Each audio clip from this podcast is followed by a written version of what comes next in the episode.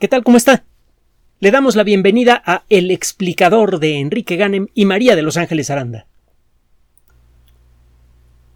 De todas las disciplinas científicas, las matemáticas son con mucho las que tienen mayor impacto estético. Se sienten bellas una vez que logra usted la delgada pero aparentemente invencible membrana de los símbolos cuando usted se enfrenta a una hoja llena de símbolos raros, da la impresión de que descubrir algo detrás de ellos es tan difícil como tratar de penetrar una pared de concreto de 50 metros de espesor. Pero la realidad es que una vez que entiende usted algunos elementos fundamentales, las matemáticas se vuelven fáciles, sistemáticas en la mayoría de los casos. Desde luego, si usted se va a investigación de fronteras, se encontrará con, con otros rollos pero las matemáticas básicas e intermedias son fáciles. Y son eso, son extraordinariamente bellas.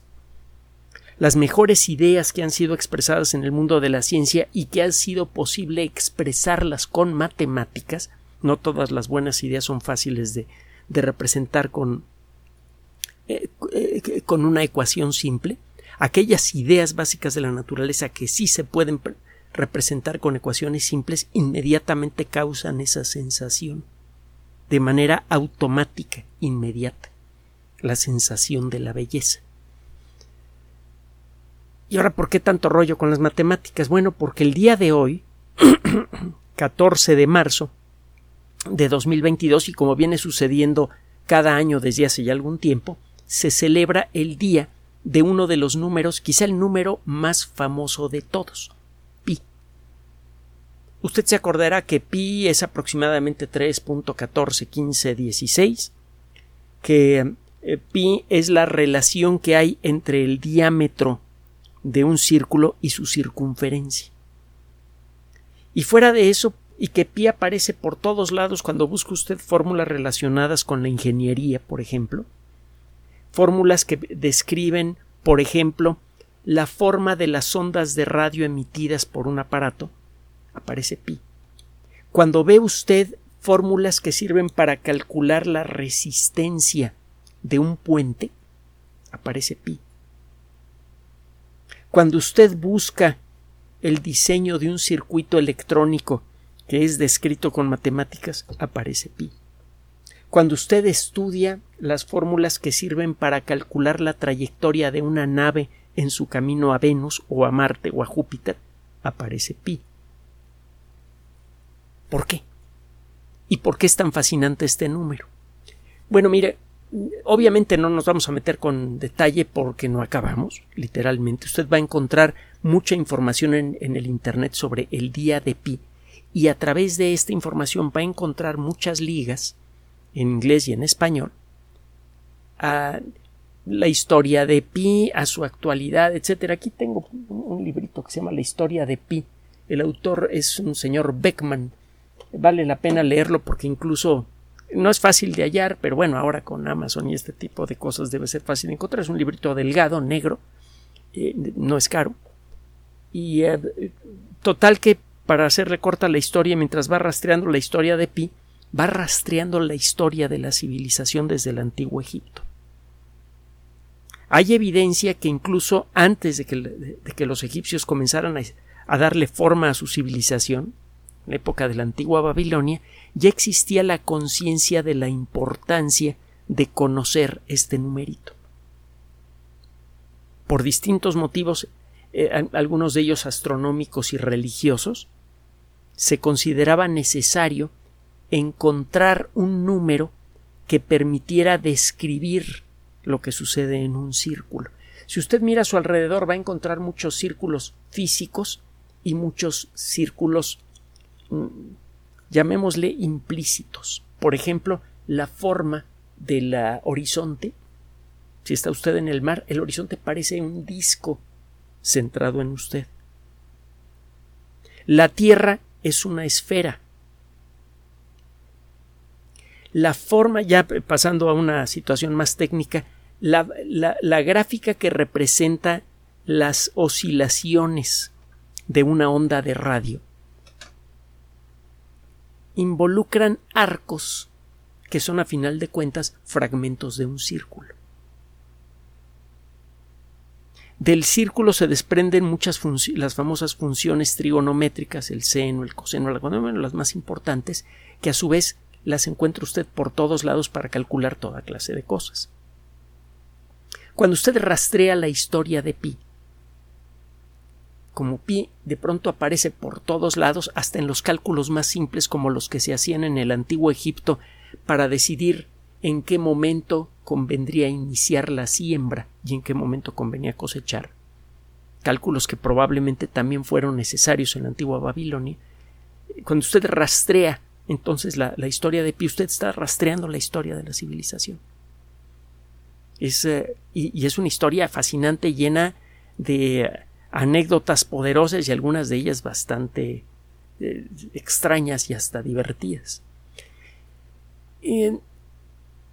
de Pi hay muchas cosas que se pueden decir.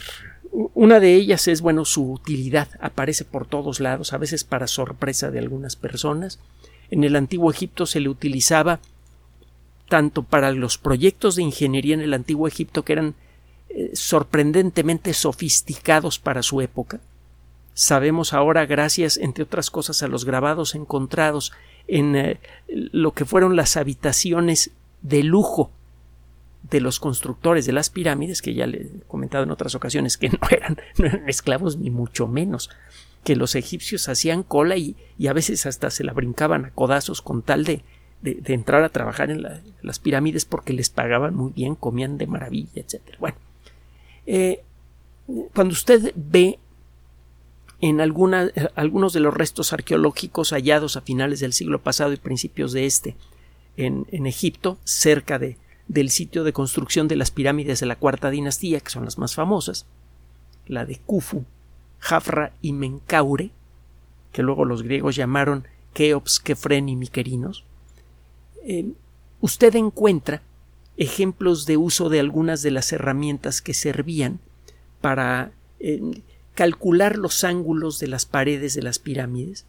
para calcular ángulos de las rampas que utilizaban para subir las, las rocas, también para calcular el ángulo de las estrellas en el cielo y decidir cuándo ciertas estrellas en cierto momento del año se veían con el ángulo apropiado para anticipar la llegada de las inundaciones. Cuando se retiraban las aguas, dejaban un lodo rico en eh, sustancias orgánicas y en minerales que era ideal para sembrar. Y de eso vivía Egipto. Entonces, Pi, en muchos sentidos, fue fundamental para el desarrollo del antiguo Egipto. Ese es un punto, que muchas civilizaciones han encontrado a Pi fundamental para sus matemáticas y desde hace mucho tiempo las matemáticas son fundamentales para que la gente coma, para que la gente se ponga un techo encima de su cabeza o para que la gente conquiste Saturno.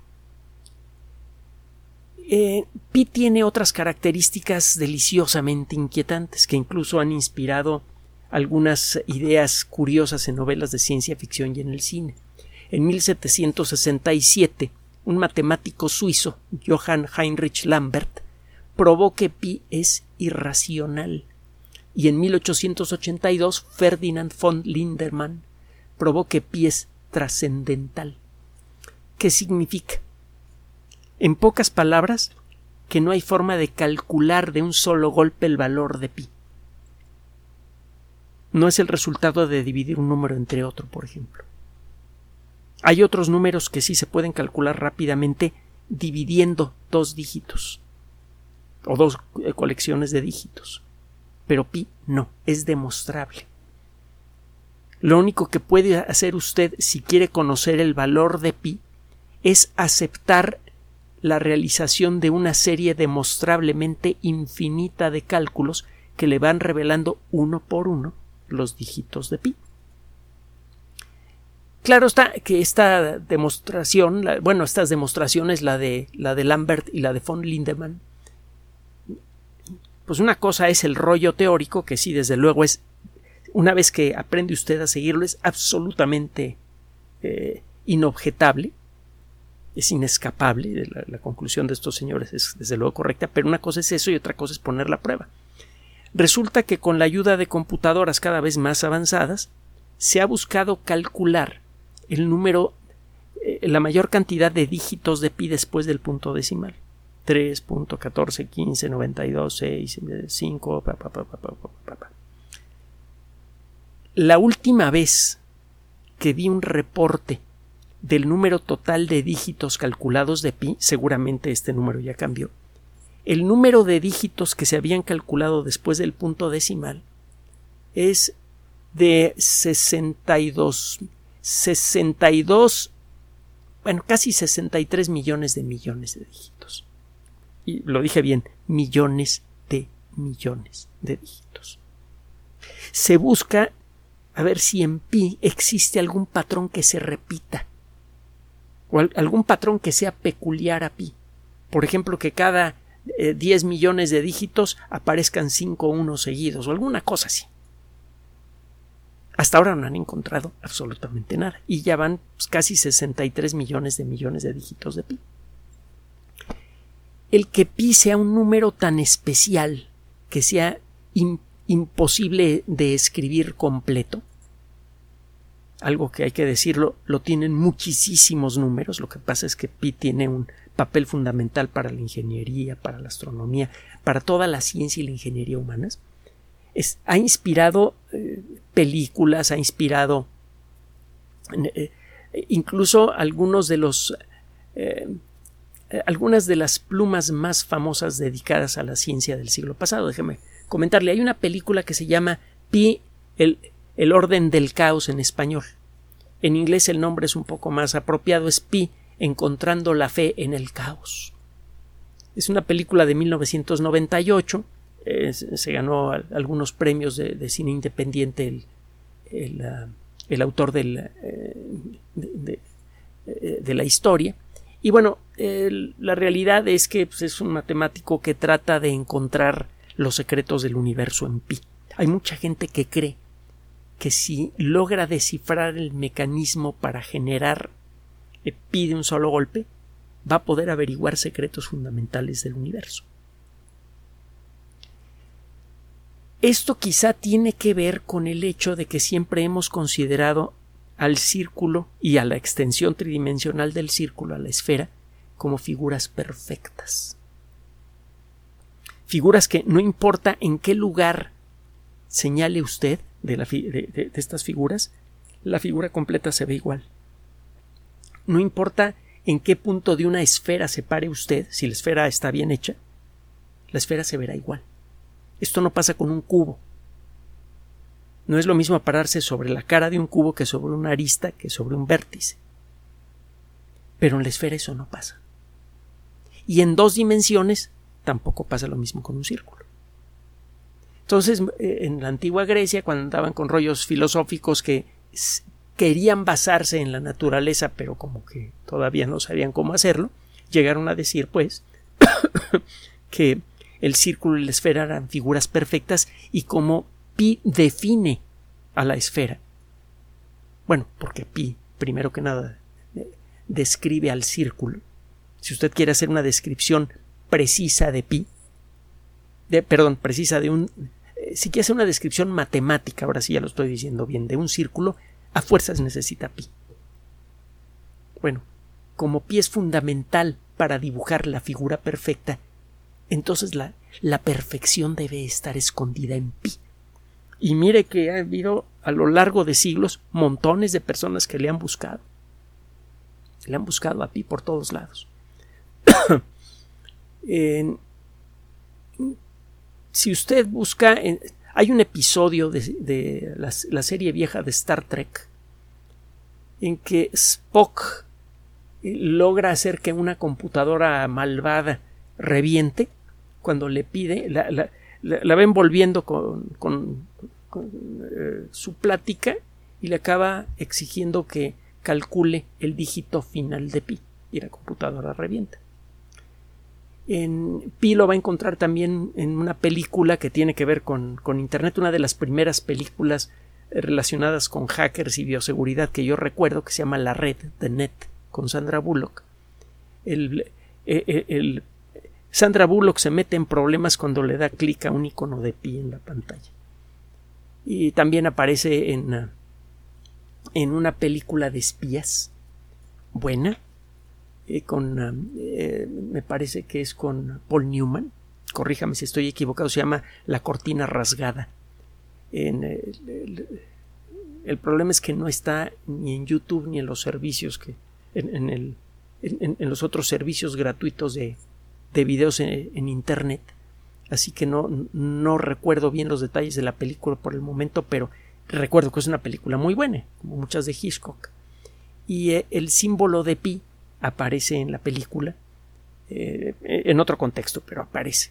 Ahora, esto que le estoy comentando lo comentan también muchas otras personas, pero hay un, una mención a pi que aparece en una novela muy famosa escrita por uno de los divulgadores más importantes del siglo XX, Carl Sagan. La única novela que escribió Carl Sagan se llama desde luego Contacto. Si usted ha leído la, la, la novela, la película, es visualmente muy llamativa y lo que usted quiera, pero francamente, ya le hemos dicho, no nos gusta el trabajo que hace la protagonista principal, porque en, en la novela es una dama inteligente, centrada, de talento, y en la película eh, se, se, ve muy frágil, parece que se va a caer a pedazos en cualquier momento. Pero bueno, el caso es que en la novela, al final, Sagan deja entrever algo relacionado a este rollo que le, que le platiqué de la perfección de Pi. Eh, supuestamente al analizar el superarchiúltimo millonésimo de, de, de, pi, millones y millones de números después del punto decimal, aparecen una cadena de unos y ceros que cuando se, se, colocan en forma de renglones del mismo tamaño, acá los unos acaban dibujando un círculo, casi como dando a entender que de alguna manera el universo es consecuencia de una voluntad superior y que dejó escondido un mensajito por allí que me recuerda a una novela corta de ciencia ficción que es deliciosa. Alguna vez se la, comentamos, que es de este, este matemático, físico, un científico que está escribiendo el final de la fórmula que describe a todo el universo. Y con gran satisfacción termina de escribir la fórmula, pone punto final a su trabajo, lo contempla con alegría y de pronto hay una voz que viene del cielo y que dice Muy bien, hijo mío, me encontraste. Ahora te toca esconderte a ti. Voy a contar del 1 al 100, no hagas trampas. No me acuerdo de quién es la novela, pero tengo que encontrarla. A lo mejor alguno de ustedes la conoce. Bueno, Pi entonces aparece por todos lados y a veces aparece en contextos ridículos. En 1800, mucha gente se molesta porque la obligan a aprenderse muchos dígitos de pi, que en cierto modo es tonto. Es más, en, en, eh, en muchos, en algunos lenguajes de cómputo, que son cuando tienen las librerías apropiadas, ya viene preescrito el valor de pi con bastantes dígitos y muchas calculadoras ya lo tienen preprogramado. Es tonto aprenderse los dígitos de pi. En la actualidad espero que no exista escuela alguna que exija aprendérselos de memoria. Pero el caso es que en el siglo antepasado sí era obligatorio, de hecho en el siglo pasado también. Entonces, eh, el doctor Edwin Goodwin propuso a la legislatura del estado de Indiana en los Estados Unidos, esto fue en 1897, este hombre era doctor, le decía, que para no torturar a los pobres niños y para facilitar las cosas, que por ley en el estado de Indiana pi debería ser 3.2 y que por ley en el estado de Indiana cualquier cálculo que involucrara a pi tenía que ser 3.2. Afortunadamente no le hicieron caso, porque esto habría descarrilado cualquier proyecto de ingeniería, de ciencias básicas, de uh, eh, muchos proyectos industriales, todo se habría ido al traste si eso hubiera ocurrido. Se necesita utilizar un valor suficientemente cercano al valor real de pi. Es decir, se necesita utilizar un valor de pi en los cálculos que tenga, no sé, unas 6, 8 o 10 dígitos de, de precisión o más para reducir al mínimo cualquier error a la hora de hacer esos cálculos. Sabemos que esos cálculos no van a ser perfectos porque cuando es necesario usar pi no hay forma de representarlo con números, cuando menos no de manera perfecta. Usted representa a pi con los primeros seis dígitos correctos y ya sabe que cualquier error en los cálculos será de menos de un millonésimo. Usted hace estimaciones de lo que va a calcular y decide si ese error de un millonésimo puede en un momento dado afectar o no los cálculos para la resistencia de un puente. Normalmente la respuesta desde luego es que no y por mucho. Y la experiencia lo ha demostrado. Podemos construir edificios antiterremotos, eh, puentes que con el mantenimiento correcto permanecen centenares de años en su lugar, etcétera, etcétera. Pero el caso es que este caballero, por flojera, pues, quería obligar a que por ley en el estado de Indiana se utilizara a pi como 3.2. Y hay un montón de otras anécdotas relacionadas con, pi. Le digo, una buena eh, fuente, aunque hay muchísimas, porque se han escrito muchísimos libros sobre pi, es este libro que se llama A History of Pi, de un señor Beckman. B-E-C-K-M-A-N-N lleva doble N al final. Bueno, y un último comentario antes de invitarlo a que se ponga en contacto con Pi. Eh, hace ya algunos añitos, en el 2009, fue presentada una iniciativa en la Cámara de Representantes de los Estados Unidos, que es el equivalente al, a la Cámara de Diputados. No le voy a leer todo el rollo, pero el caso es que fue allí en donde se estableció, cuando menos para los Estados Unidos, y después de explayarse en ese documento sobre la importancia de pi, que el día 14 de marzo iba a ser a partir de ese momento el día de pi en los Estados Unidos. Y a que no sabe por qué se eligió el 14 de marzo. Se lo dejo al final de esta presentación. 3.14. ¿En qué mes estamos? en el mes 3 y en el día 14. Gracias por su atención. Además de nuestro sitio electrónico www.alexplicador.net, por sugerencia suya tenemos abierto un espacio en Patreon, el explicador Enrique Ganem, y en PayPal, el explicador patrocinio por los que gracias a su apoyo sostenemos este espacio. Puede usted descargar gratuitamente estos audios en formato MP3 en Spotify y en iTunes como El Explicador sitio oficial y en SoundCloud como El Explicador y con formato de video en YouTube en El Explicador sitio oficial. Recuerde nuestras redes sociales de siempre, Twitter Enrique-Ganem y en Facebook Enrique Ganem sitio oficial, El Explicador y los grupos que usted ya conoce. Finalmente, el explicador siempre somos María de Los Ángeles Aranda y Enrique Ganem. Gracias.